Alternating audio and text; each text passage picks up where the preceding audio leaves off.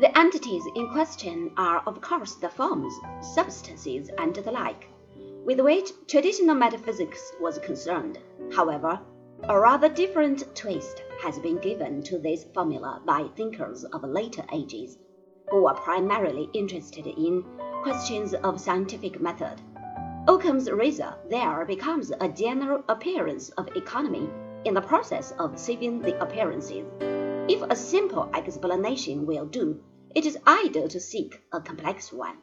While thus holding that being belongs to the individual, Occam allowed that, in the sphere of logic, which deals with words, there is a kind of general knowledge of meaning.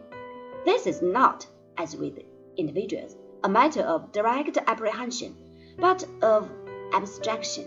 Besides, there is no guarantee that what has thus been arrived at has existence as a thing. Occam is thus a thoroughgoing nominalist. Logic, in the strict Aristotelian sense, must be regarded as a verbal instrument. It is concerned with the meaning of terms.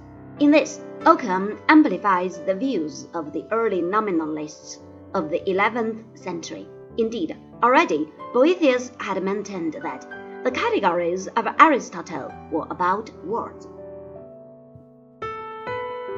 The concepts or terms used in discourse are entirely the product of the mind.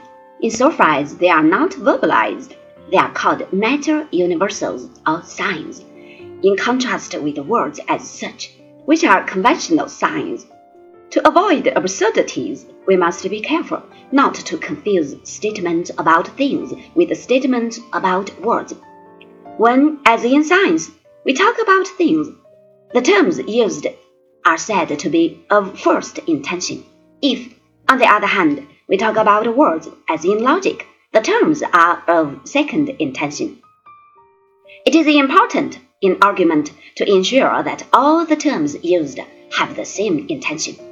Using these definitions, we may express the nominalist position by saying that the term universal is of second intention.